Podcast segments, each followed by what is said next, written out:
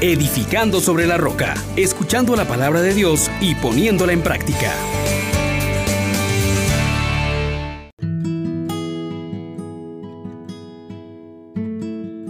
Bienvenidos mis hermanos, les saluda el diácono Carlos César.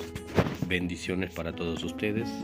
Hoy Dios nos propone volver la mirada sobre la esperanza que se nos ha ofrecido, que es para nosotros como un ancla segura y fuerte.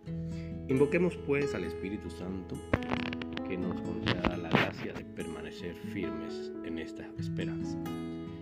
Oh gran poder de Dios, enciéndenos en tu fuego el amor. Oh Espíritu que viene de lo alto, llénanos de Dios. Oh Espíritu, óleo santo, úngenos en el amor de la carta a los Hebreos capítulo 6 versículos del 10 al 20. Hermanos, Dios no es injusto para olvidarse de su trabajo y del amor que le han demostrado sirviendo a los santos, ahora igual que antes.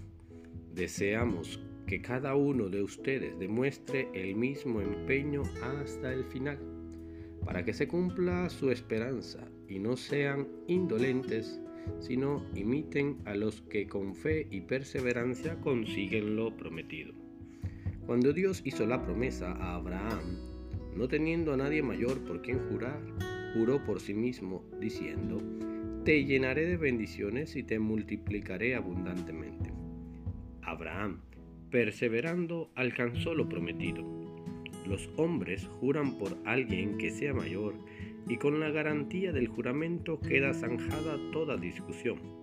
De la misma manera, queriendo Dios demostrar a los beneficiarios de la promesa la inmutabilidad de su designio, se comprometió con juramento para que por dos cosas inmutables en las que es imposible que Dios mienta, cobremos ánimo y fuerza los que buscamos refugio en Él, haciéndonos a la esperanza que se nos ha ofrecido la cual es para nosotros como ancla del alma, segura y firme, que penetra más allá de la cortina, donde entró por nosotros como precursor Jesús, sumo sacerdote para siempre, según el rito de Melquisedec. Palabra de Dios. Te alabamos, Señor.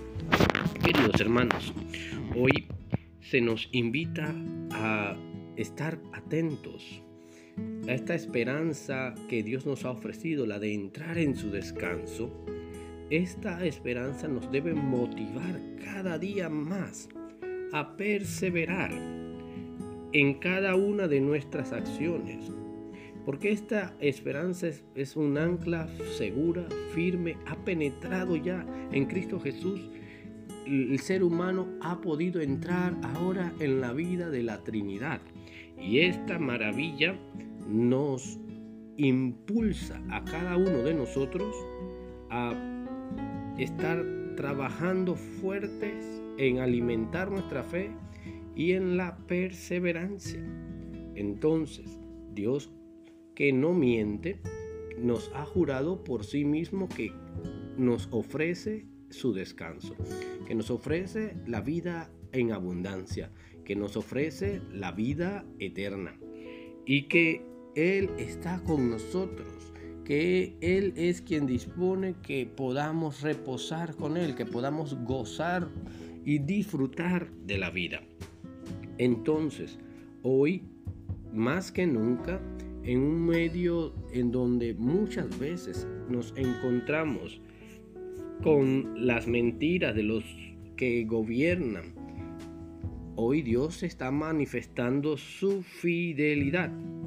Y entonces nos impulsa a nosotros a confiar en Él, a proclamar su grandeza, a darle gracias porque ha hecho maravillas, porque ha enviado la redención a nosotros. Entonces, no podemos olvidar cada una de estas promesas que nos sirven entonces ahora más que nunca a seguir trabajando, porque ciertamente esto es el ya, pero todavía no. Y aquí nos tenemos que esforzar, trabajar, servir a los santos, servir a la vida de santidad todos los días. Y empeñarnos hasta el final, no desfallecer, porque las promesas de Dios no quedarán sin cumplirse. La esperanza que tenemos de la salud, de la salvación, que ya empieza desde aquí, Dios te la está asegurando en Cristo Jesús. Entonces, ahora no podemos ser indolentes ante las necesidades de los demás. Se nos propone entonces imitar la fe, la perseverancia que nos darán todas las promesas de Dios. Abraham, perseverando, alcanzó lo prometido. Tú y yo también podremos alcanzar lo prometido porque Dios no nos miente, Dios no nos engaña. Entonces, que en el día de hoy te hagas así fuerte, te amarres fuerte, te agarres fuerte a la esperanza de la salvación, a la esperanza que es Cristo nuestro Señor, que como ancla segura y firme ha entrado en el cielo y con él todos los que se unan a su vida y a su muerte y a su resurrección. Bendiciones para todos ustedes.